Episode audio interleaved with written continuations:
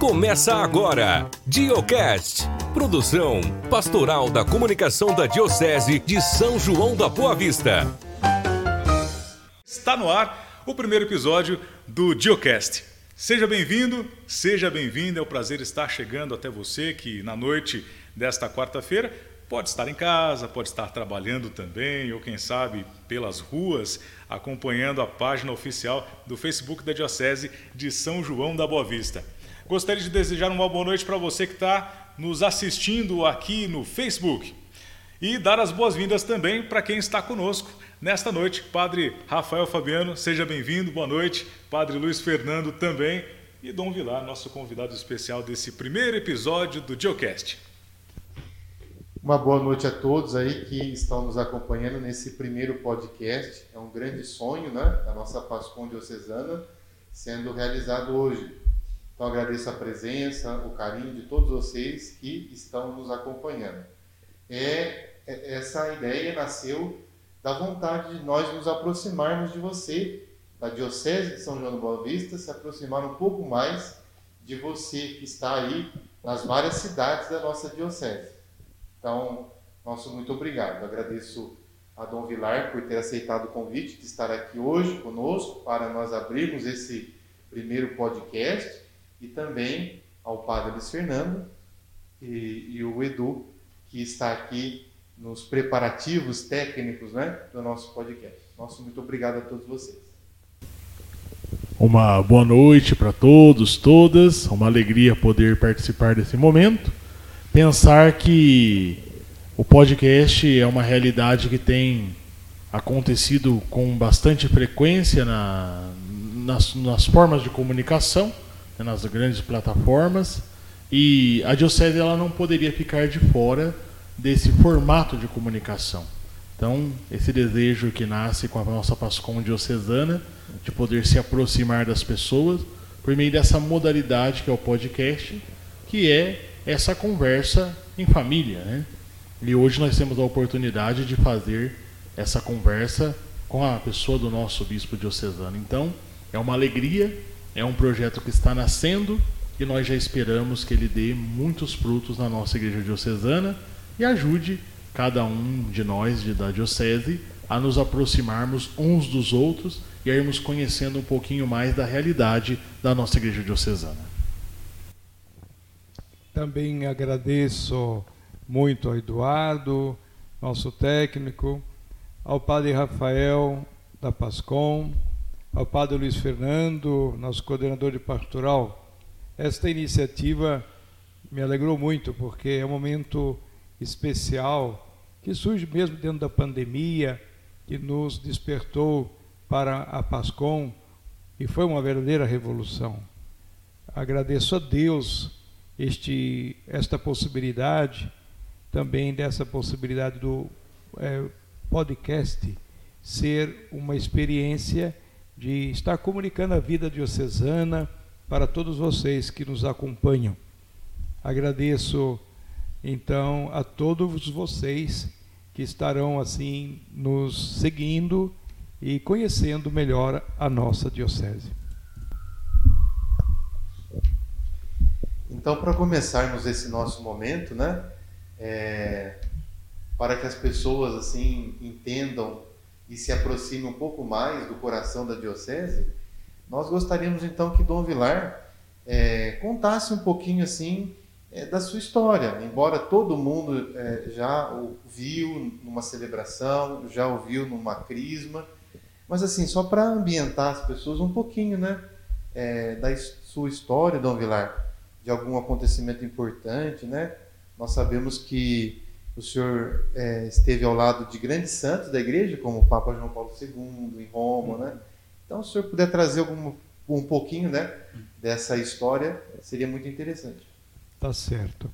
É claro que todas as outras possibilidades de podcast vão abrir um leque enorme em relação à pastoral, tantas expressões que temos, a riqueza dos nossos santos, movimentos, novas comunidades, e também as nossas prioridades diocesanas.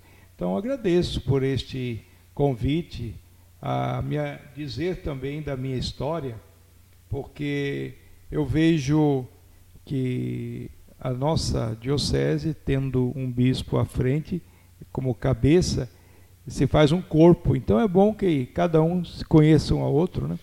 Então, em primeiro lugar, é dizer das minhas origens mineiras, né, de São Sebastião do Paraíso, distrito de Guardinha. E costumo contar aquela história de que sou de sete meses e minha mãe já tinha perdido três e quase me perdeu.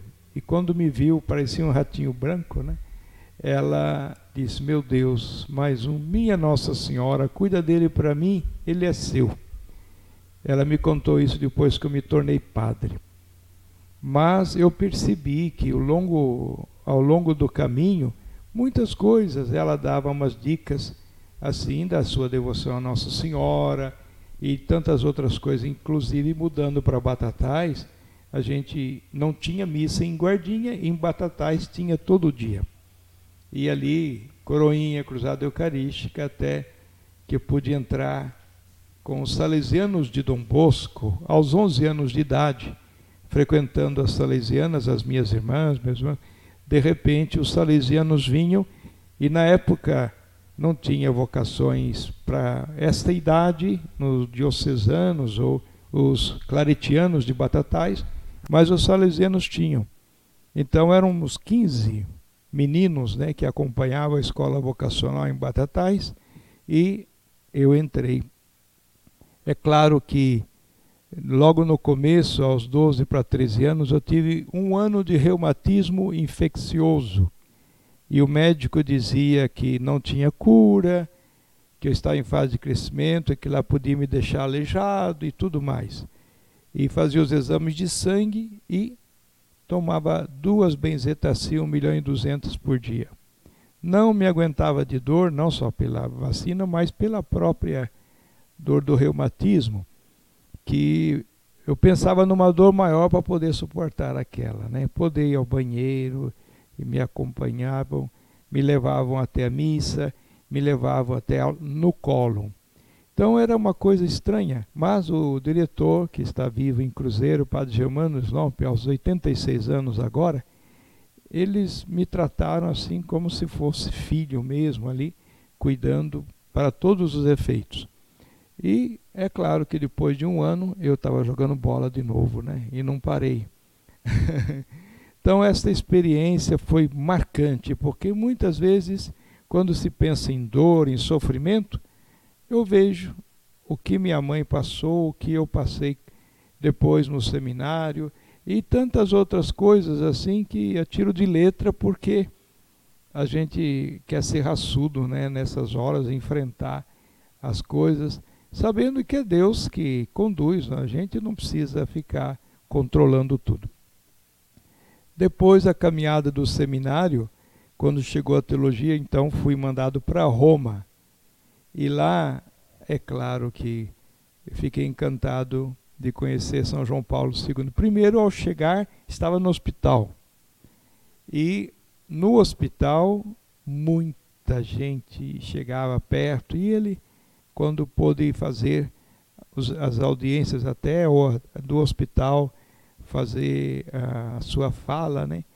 E ao sair, o presídio de Estado Rebíbia era na frente do nosso Instituto Salesiano, onde morava. Aí eu vi chegar tal, e nós ficávamos encantados de ver que aquele gesto histórico do perdão ao turco Aliaca, né? Nós o presenciamos ali. E depois, um mês, e um colega me convidou para ser acólito. Daí por diante, acompanhei sim várias possibilidades com o Papa São João Paulo II. Ele sempre se encontrava com quem ia participar, cumprimentava, trocava umas palavras, e depois da missa também a mesma coisa, uma gentileza, né? E além de São João Paulo II, Santa Madre Teresa de Calcutá, né? Santa Teresa de Calcutá, que estava quase sempre ali na frente com as irmãzinhas dela, né? Irmãs da Caridade. É claro que eu pude conhecer Dom Helder Câmara, Dom Luciano Mendes de Almeida, pude conhecer Roger Schultz, da comunidade TZ, Chiara Lubick, movimento focular, é, também Kiko Arguelho, né? E assim por diante. Mas momentos únicos de igreja e da vida salesiana de todo mundo. Na minha comunidade eram 18 países. Quantas trocas de experiências, né, de culturas, da religiosidade tão diversificada. Então, ordenado padre em Batatais em 86, é, fui trabalhar na formação. Foi para isso que estudei em Roma, né? E aí, no total, fui formador 24 anos aí no seminário menor de Pindamonhangaba, fui na filosofia de Lorena, oito anos é, em São Paulo na teologia e mestre de noviços até 2007 em São Carlos. Depois que eu fui a São Paulo como primeira vez diretor de um instituto, porque eu ajudava as obras sociais como formador, levando os seminaristas, acompanhando a pastoral e também as paróquias, né, como vigário. Mas lá eu fui pároco da paróquia Nossa Senhora Auxiliadora do Bom Retiro em São Paulo e fui diretor de uma obra social que atendia mais de 2 mil crianças, adolescentes, jovens, adultos nos projetos sociais. E foi pouco, né? Estava tão bom como vida salesiana que parecia um sonho, mas cinco de julho, ao terminar o retiro de uma semana com os salesianos em Lavrinhas, onde está a Canção Nova, um recado na portaria. Dom Odilo quer lhe falar. Eu tenho um bilhete comigo até agora. E aí, Dom Odilo, pois não, vem aqui que eu quero lhe falar. Pronto, foi a gota d'água. E naquele momento ele me entregou a carta Papa Bento, o nomeia bispo de São Luís de Cáceres, Mato Grosso, espera a sua resposta por escrito, marcando a data da publicação da nomeação. Eu olhei embasbacado para ele e ele falou assim: Imagina o que você está pensando e sentindo. Posso contar a minha história? Oh, claro, por favor. Ele contou mais de uma hora. Mas hum, já bastaria ali, né? porque quanta identificação pelo caminho que ele percorreu não bastasse, ele disse: Não, agora é você, pode contar a sua história para mim. Como eu tinha revisto meu projeto de vida nesse retiro, depois de tantos anos de formador e agora na missão direto, e agora foi a oportunidade que ele me deu de reorganizar já como bispo. E aí foi um momento de grande discernimento. Ao terminar, ele disse: Não precisa responder agora, mas você vai em casa e responde e me manda por e-mail nesse endereço e no e-mail do Núncio Apostólico também. Pois não. e foi assim. Agora, a experiência de Mato Grosso é, é indizível, né? porque uma diocese missionária e distâncias de terra, 750 quilômetros para atravessar a diocese. Paróquias que tinha aí 100, 150 quilômetros, até 200 para atingir da sede às últimas comunidades. Então são realidades muito diferentes. 30, 50, 80, até 100 comunidades, com povos indígenas, quilombolas, ribeirinhos, sem terra, migrantes de todo o país. Então foi uma coisa muito interessante, né? A questão pastoral, com aqueles padres, poucos, tinha ali uns 20, 20 e poucos diocesanos e alguns religiosos que ajudavam, né? E assim a gente tinha 25 paróquias, né? E de tal forma que de vez em quando pedir ajuda de alguma outra é, realidade, né? em geral religiosa. A comunidade missionária Providência Santíssima tem duas paróquias lá. Ajudam Vila Bela da Santíssima Trindade. Eu pedi, eles foram até lá no limite com a Bolívia, né? Lá nos, nos confins da diocese. E depois é, em Cáceres, a Nossa Senhora Aparecida, uma paróquia deles, né, que eles iniciaram lá, tem vocações bastante. Depois, agora, o novo bispo levou, os levaram para, os levou, né, para Jauru, que é onde tem um, um, um servo de Deus, Padre Nazareno Lanciotti, que eh, foi assassinado em 2001. Romano, eu fui visitar a sua família lá duas vezes, e também é, missionário, ficou ali uns 30 anos e, e conseguiu criar muitas comunidades e todas com igreja, com ministros que atendiam, não é, com casa ao lado e tudo mais para poder dar um suporte, né? Então, é uma experiência riquíssima. E é claro que vocações foram sendo trabalhadas, né? A gente se alegra por ver, né, que eles estão dando conta do recado, né? E agora este ano praticamente, mesmo com a realidade da pandemia, foram seis ordenações. E então foram colheitas, né? E a gente percebe que a diocese tem caminhado. É um pouco por aí. Dom Vilar, é, me lembro em 2016, né, quando o senhor foi nomeado nosso bispo, eu tinha seis meses de padre, era uhum. do último grupo que tinha sido ordenado, na uhum. vacância, né, por Dom Edmilson, Dom, Dom Davi já estava doente, e o quinto bispo e o primeiro bispo religioso. O nosso bispo vai ser um salesiano, o nosso bispo é um religioso, o nosso bispo é um salesiano. Eu perguntaria duas coisas para o senhor. Quais são as marcas de um salesiano? Como que isso se expressa no episcopado do senhor? E gostaria de saber, o senhor não é o primeiro bispo salesiano, o senhor já teve outros irmãos da congregação que se tornaram bispos, como que eles ajudaram o senhor a viver o seu ministério episcopal? Certo. Logo que eu fui nomeado, eu fui atrás de Dom Hilário Moser, que está ainda na inspetoria salesiana, foi bispo de Tubarão, auxiliar de Olinda e Recife, e meu inspetor mandou para Roma e me acompanhou bastante. Então, é, Irineu Danelon Lins está agora emérito em Piracicaba, né? E assim tantos outros, o Fernando Legal, depois o Dom Eduardo, que está aqui no nosso regional, né? e assim outros. Em Cuiabá encontrei Dom Milton Antônio Santos e Dom Bonifácio Bittinini. E, e, bom, o que é característico do salesiano é a missão juvenil. Né? Dom Bosco dizia: é preciso não só amar, mas que o jovem se sinta amado. E estar no meio do jovem é o oitavo sacramento salesiano. Então eu sempre estive na formação e através dos formandos né, sempre no meio dos jovens. E como bispo, logo fui nomeado da comissão da juventude, né? E no Mato Grosso. E acompanhei é, todo o regional, Mato Grosso. Foi uma bela experiência. E vindo para cá, era Dom Milton Kenan de Barretos. Logo falou: Vilar, você assume que você é salesiano. Então, assumi o SUM também. Tenho acompanhado, apesar da pandemia, mas tem sido uma experiência interessante. A Jornada Mundial da Juventude foi um momento forte, levamos mais de 300 jovens de Cáceres até o Rio de Janeiro.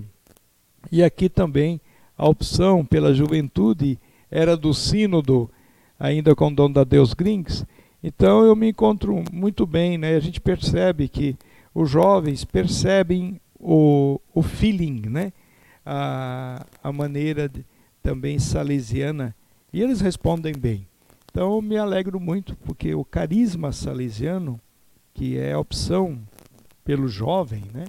E é a que faz a igreja se renovar, não só pelas vocações, mas pela renovação constante da presença do jovem, não só na catequese, né, ou no grupo jovem, mas em todas as instâncias, porque não é o futuro, já é o presente. O senhor nos contou que foi a Roma, teve contato com grandes santos, mas que também foi lá por uma missão específica, estudar, não é? Uhum. E, e, as pessoas que nos acompanham, talvez é, saibam ou não, mas uh, os padres fazem alguns cursos específicos, né, como filosofia, teologia. E lá em Roma, senhor, uh, a missão do senhor foi estudar. O que, que o senhor estudou em Roma? é, do conteúdo dessa formação que o senhor obteve em Roma, né? O que, que o senhor poderia trazer para nós hoje nesse certo. podcast? É, os estudos que me pediram em Roma, primeiro foi a teologia. É, depois um mestrado em teologia com especialização em espiritualidade, espiritualidade salesiana, não é? E a nossa turma retomou porque no ano de 68, 69 foi revolução estudantil no mundo inteiro, né? E em Roma também as universidades pontifícias tinham jovens estudantes, mas cortaram, os salesianos também cortaram, e então 81 retomamos depois de uns, uns 12 anos né, de interrupção.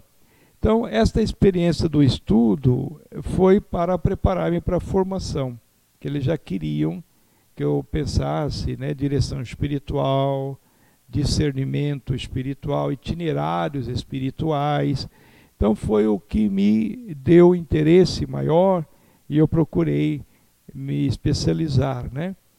E assim, também depois, aqui, é, houve a possibilidade da liturgia. Eu até iria fazer o doutorado, mas quando fui nomeado diretor-geral do Pio XI, em 94, estava há três anos na coordenação da teologia. Assumi diretor-geral, aí tive que interromper o doutorado e até agora não, não tive tempo, né? Já são vários anos e eu estou fazendo o quê? A minha formação é participar com os bispos de cursos, participar de todas as. ler e estar sempre acompanhando os documentos pontifícios, né? Então eu vejo que é, aquele sonho de levar adiante uma qualificação foi só para o gasto mesmo da formação. Padre Vilar, ou padre Vilarzinho, como os salesianos chamam, era pároco de uma paróquia grande na maior cidade do nosso país, São Paulo, diretor, e de repente no meio da Amazônia, região amazônica, para ser bispo de São Luís de Cáceres. E da região amazônica voltou para São Paulo, para uma diocese do interior, porém num estado industrializado, avançado, perto de grandes cidades como Campinas, Ribeirão. Como foram essas transições para o senhor? É claro que no, quando acontece uma nomeação, uma transferência, é uma revolução na vida da gente. Eu, como salesiano de Dom Bosco, logo uh, o núncio me disse: Você é salesiano. Uma vontade do Papa para um salesiano é uma ordem. Nem precisava falar isso, né? Mas tudo bem a gente aceita. Então foi uma experiência assim de acolher o novo e mergulhar de cabeça. É claro que eu tive colegas, tive formandos, é, quantos que eu acompanhei que eram do Mato Grosso, a gente nunca tinha ido lá assim para uma experiência pastoral, missionária. Eu só fui para encontro em Cuiabá. E Cáceres jamais podia imaginar.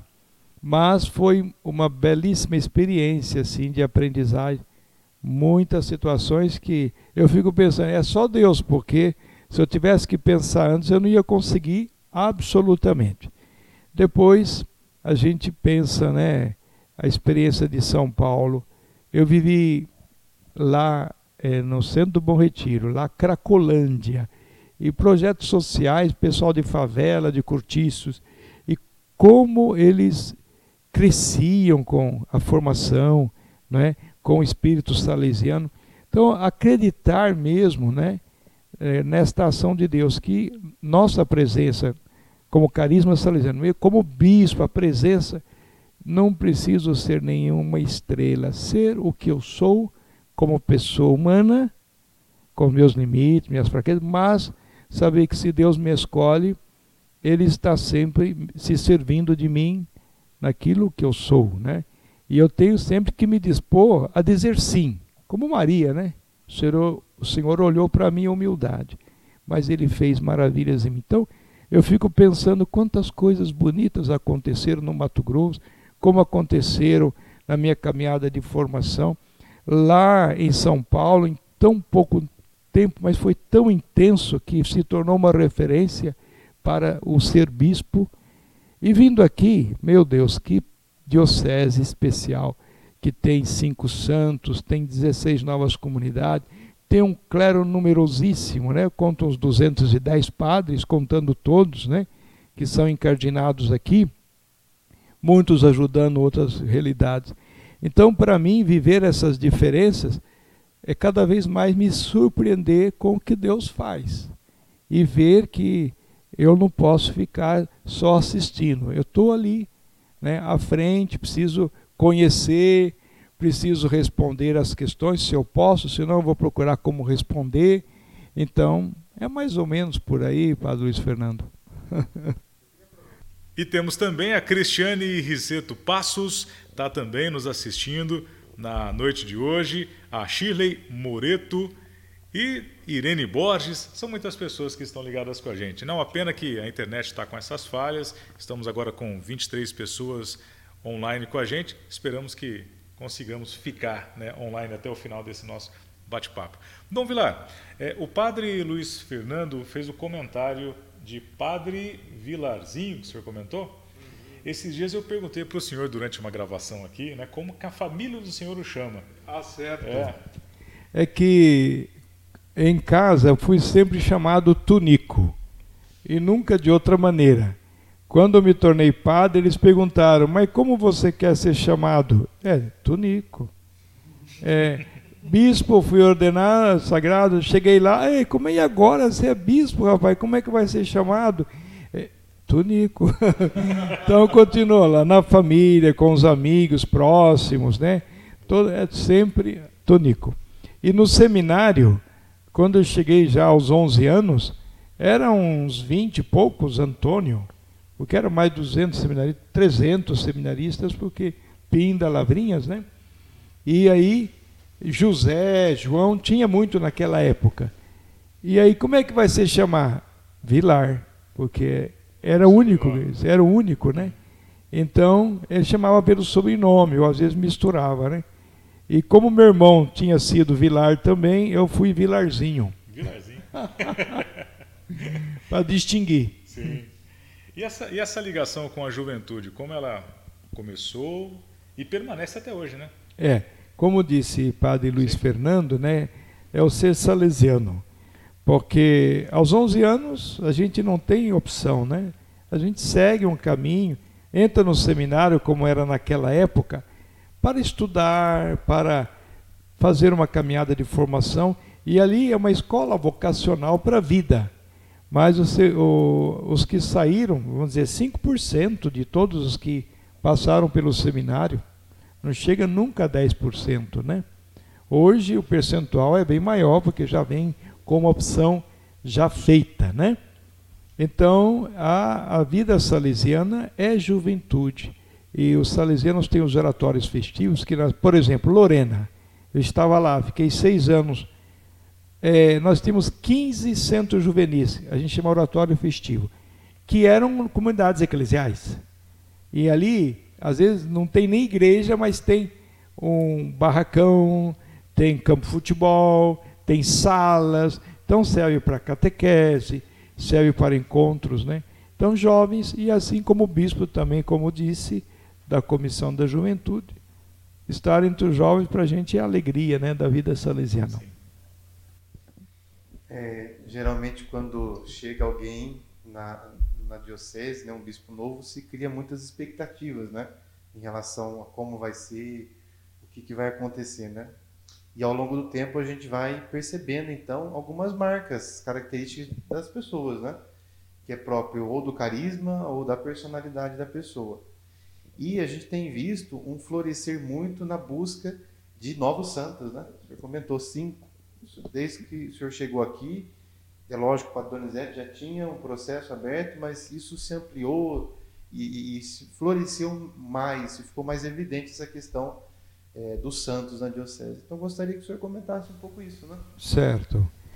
É, a santidade, é, ela contagia, né?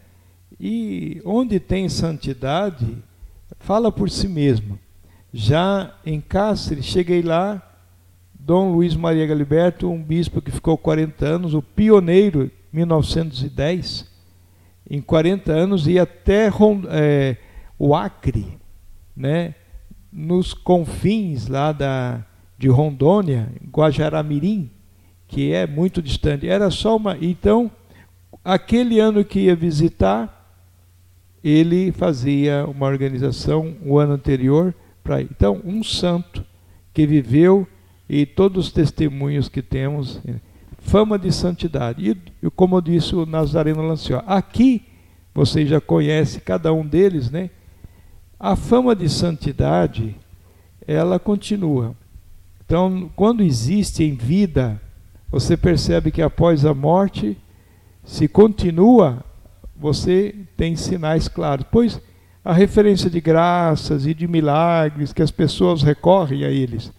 Então, ouvindo, claro que os bispos, ouvindo os padres, além de muitos leigos que falam com coração, né, sobre o que significaram estas pessoas.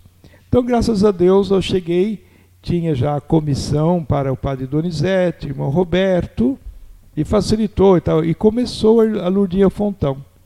Em seguida veio o padre Mateus e agora Dom Tomás. Então, tinha dois, agora tem cinco, né? Então é uma questão de ouvir e encaminhar. E a comissão está bem adestrada, né? E o Paulo Vilota, posso dar um elogio especial se ele ouvir também esta, este podcast, né? Ele vai saber que ele é muito querido lá na congregação para os santos e muito assim reconhecido como uma pessoa especial, um leigo que sabe agilizar as coisas, encaminhar com objetividade. Então, nós temos um grande postulador. E assim, temos agora para Dom Tomás uma nova comissão. Então, obrigado por esta pergunta. Eu penso que a santidade está eh, sendo para nós, ao mesmo tempo, um grande dom, mas também um compromisso de nós divulgarmos e mostrarmos a riqueza que temos. Fazem três anos que o senhor me convidou para trabalhar junto com o senhor na coordenação diocesana de pastoral. Nossa diocese é uma diocese pequena do interior, 18 municípios, um pouco mais de meio milhão de habitantes. É, contudo, é muito rica em pastorais. Já são 42 pastorais diocesanas e, como o senhor disse, 16 novas comunidades, movimentos e Quais são as luzes que o senhor enxerga na pastoral da nossa diocese e por quais caminhos nós podemos andar pastoralmente enquanto diocese de São João? As luzes, eu penso que surgiram do sínodo, não é? E vendo as orientações das diretrizes da ação pastoral da Igreja do Brasil, que fazem sempre as suas diretrizes, nós estamos acompanhando, né? Aí agora uh, o pilar ou a casa da palavra, do pão, eh, da caridade, da missão, né? E nós vemos que as prioridades que a diocese assumiu na assembleia, refazendo-se ao sínodo de 20 anos atrás, juventude, família e também pobres, tudo isso está em plena comunhão, não só a Igreja do Brasil, mas o Papa Francisco, os sínodos da juventude, o sínodo da juventude, os sínodos da família e agora todo esse magistério em relação ao o, o pobre, né? O nome Francisco tal. Então a gente pensa essa realidade que é só estarmos na comunhão com a igreja, né, como mundo, mas como Brasil, que a pastoral é bem encaminhada. E é claro que cada diocese tem o seu específico, né? Se nós tivermos um sínodo, tem muitas luzes que já a sua história, né? Contar a história da diocese, para mim tem um segredo especial. Eu fiz isso em Cáceres porque tive que celebrar 100 anos da diocese, preparar um centenário. Em 1910, eu fui eleito em 2008 e, portanto, 2010, 100 anos. E aí correndo para preparar um centenário. E aí, que história bonita que a gente olha do Dom Luiz Maria Gilberto, um servo de Deus, os missionários que iam desbravar tudo aquilo, e depois o clero que foi aparecendo da diocese, que agora está embalando, né? E as suas realidades próprias. E aqui também, chegando, já tinha celebrado 50 anos, nós celebramos 60, né? Ajuda a gente a olhar toda essa riqueza, os bispos, os padres, os leigos, os movimentos, esta história. Então a pastoral, ela precisa ter essa escuta da história e escuta do hoje também. A sinodalidade, né?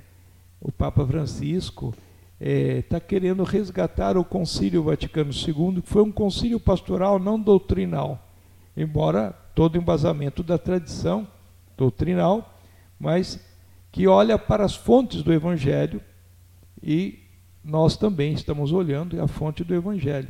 Então, queremos neste momento dizer que a pastoral não precisa ficar inventando nada com linhas radicais de conservação, manutenção, de defesa e nem muita ousadia revolucionária que vai se lançando lá para uma transformação. A que, que transformação, né? Se não for de dentro se for de estrutura, se for... Então, a pastoral ela precisa de um discernimento constante. E o Papa, até usando da metodologia pastoral do ver, julgar e agir, ele está usando três palavras diferentes: contemplar ao invés de ver, depois discernir ao invés de julgar e optar ao invés de agir. E você vê aqui a profundidade da perspectiva pastoral do Papa Francisco, que enraiza, se enraiza na ação do Espírito Santo. Não é outra coisa. E como meu tema de formação foi sempre discernimento é, espiritual, pastoral, eu estou exultando porque estamos é, com de vento em popa, podemos dizer assim, naquilo que é contemplar a realidade da história, como ela é aos olhos de Deus. Depois, discernir a vontade de Deus no meio dessas realidades, à luz da palavra, mas também à luz dos acontecimentos. E depois optar, nós nunca vamos fazer tudo, temos que dar passo de acordo com as pernas, mas a opção é prioridade. Se você faz uma opção de acordo com a prioridade, você está caminhando com a história. Estamos chegando já a 50 minutos aqui do nosso nosso Diocast no primeiro episódio. e é um papo que a gente vai né, conversando e a, e, a, e a história vai indo. E mais uma vez destacando a, oportunidade de você que está nos acompanhando através do Facebook da Diocese, que mais uma vez, infelizmente, destacando aqui essas quedas que nós tivemos. Ainda há pouco, com 26 pessoas aqui online, né, a gente conseguiu retomar numa nova transmissão. Mas fiquem tranquilos e tranquilas, pois está tudo gravado aqui. A gente consegue depois postando na sequência toda essa nossa fala. E talvez você perdeu algum trecho disso, nós estaremos é, publicando durante a semana. Eu gostaria até de comentar com o Padre Rafael nesse momento essa ideia do Geocast, né, Padre Rafael, para que depois as pessoas possam acompanhar a, as pílulas, né, os cortes depois durante a semana, não é isso? A ideia é justamente isso, né? Nós fazemos um momento de conversa, né? E depois, durante a semana, é, o Edu vai fazer alguma edição e, e, vai compartilhar vídeos pequenos, de três minutos, de cinco minutos, né? Sobre é, um tema interessante que nós conversamos aqui. E isso será distribuído diariamente nas mídias da nossa diocese, como se fosse pílulas em doses homeopáticas, vamos dizer assim, né? E aí você pode é, acompanhar o assunto que mais interessou ali, né? Exato. É, eu, é, embora a gente já está chegando aí ao final, é, gostaria de fazer uma última pergunta, Dom Vilar. Tem um colega do senhor, do episcopado, né? O cardeal Martini, escreveu um livro, O Bispo. E lá ele diz assim, né? Que perguntaram para ele o que era mais exigido de um bispo. E, e a resposta dele foi: paciência, paciência, paciência, paciência. Cinco vezes ele falou a palavra paciência, né? Eu queria fazer a mesma pergunta para o senhor, né? O que é mais exigido de um bispo? Exato. É, eu assino embaixo, é paciência.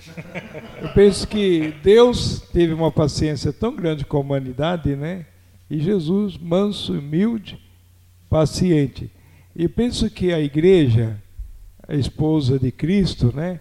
Ela precisa de paciência para lidar com todos os seus, né? A gente é o corpo de Cristo, né? Ele é a cabeça. O bispo deve ser cabeça esse corpo, para cuidar do corpo como ele é, né? E é claro, com erros e acertos, né? É, às vezes a, a tendência de mandar, de controlar, né? De doutrinar, de ritualizar, de é sinal de insegurança. Que o amor de Deus misericordioso em Cristo acompanhou os passos dos seus discípulos, né? até que se tornaram apóstolos com o Espírito Santo que os conduziu e ensinou toda a verdade. E eu penso que também eu eu tenho olhado para trás e nossa, o que Deus tem feito, né? Eu não, não era nada, nada, nada, nada, mas quanta paciência Ele teve comigo, né? Então eu penso assim que cada vez mais que eu olho essa misericórdia, essa ternura de Deus para comigo e releio mais e mais vezes quanta paciência ele teve comigo, eu também tenho coragem né, de olhar para cada situação, para cada pessoa, com estes olhos mesmo de Deus, né, que certamente vai colher muitos frutos depois na vida de cada pessoa. Confiar nas pessoas, apostar nas pessoas. E jovem, a gente sabe, o jovem erra, mas você tem que colocá-lo como protagonista a juventude não precisa acertar tudo, mas então é só adulto que sabe que faz. Não, não, não, não. O jovem tem que amassar barro, tem que ser colocado à frente, tem que procurar erros e acertos, ser acompanhado. Ele quer que alguém acompanhe, que lhe dê segurança, que coloque o seu limite. Então, paciência, paciência, e mais vezes, né? Então, primeiro consigo mesmo, e depois com todos. E quando a gente não tiver paciência, o que, que eu vou falar? Paciência. Muito bem. Acredito que é isso, né? Estamos aí. Sim, estamos na reta final e nós temos uma proposta aqui, né? Padre Luiz Fernando, Padre Rafael Fabiano. É, Dom Vilar, é, a partir de agora nós temos então um papo reto com Dom Vilar. Esse é o nosso quadro aqui do, do, do podcast. São algumas perguntas diretas para o senhor responder também, assim, rapidamente, né, de, de prontidão. Tá. Gostaríamos de compartilhar as perguntas? Pode ser? Padre Luiz Fernando, pode começar? Dom Vilar, um livro. Livro é aquele de Dom Bosco, que, que me inspira todo o carisma. O livro Dom Bosco que eu li. Ah, é, é rápido, né? Dom Bosco. Um lugar. O lugar aqui, onde estou. Muito bem. Uma pessoa? Uma pessoa. Minha mãe, que sempre referência para tanta coisa. Um filme que o senhor assistiu? Ah, um filme. É, Stato Buono e Potete, São, é, São Felipe Neri, que até hoje eu me lembro muitas vezes lá de Roma que eu assisti. Inspira muita coisa bonita. Uma frase. Uma frase. Não basta amar. É preciso que as pessoas se sintam amadas. Muito bem. Que bom, foi um prazer imenso, Dom Vilar, recebê-lo aqui no nosso primeiro episódio do Diocast. Essa é a proposta da Pastoral da Comunicação. É, começando hoje, quarta-feira, dia 15 de setembro de 2021. Mais uma vez, destacando que é um prazer estar chegando até você em casa, no trabalho, né, independente de onde você está, a internet está chegando, pelo menos está tentando nessa noite chegar até você. E fica o convite para acompanhar depois né, os cortes, as pílulas aqui do Geocast durante a semana nos nossos canais de comunicação. Desejamos a todos um grande abraço e vamos aproveitar para pedir sua bênção, Novilar, nessa noite. Que a bênção de Deus, por intercessão de Nossa Senhora das Dores, que celebramos hoje, esteja sobre todos vocês e que em suas dores sinta a presença da Mãe que nos foi dada aos, ao pé, aos pés da cruz por Jesus, para que nossas cruzes também tenhamos força como ela teve. A nossa proteção está no nome do Senhor, que fez o céu e a terra. O Senhor esteja convosco. Ele está no meio de nós. Abençoe-vos, Deus Todo-Poderoso, Pai e Filho e Espírito Santo. Amém. Termina aqui o Diocast, produzido pela Pastoral da Comunicação da Diocese de São João da Boa Vista. Até o nosso próximo encontro.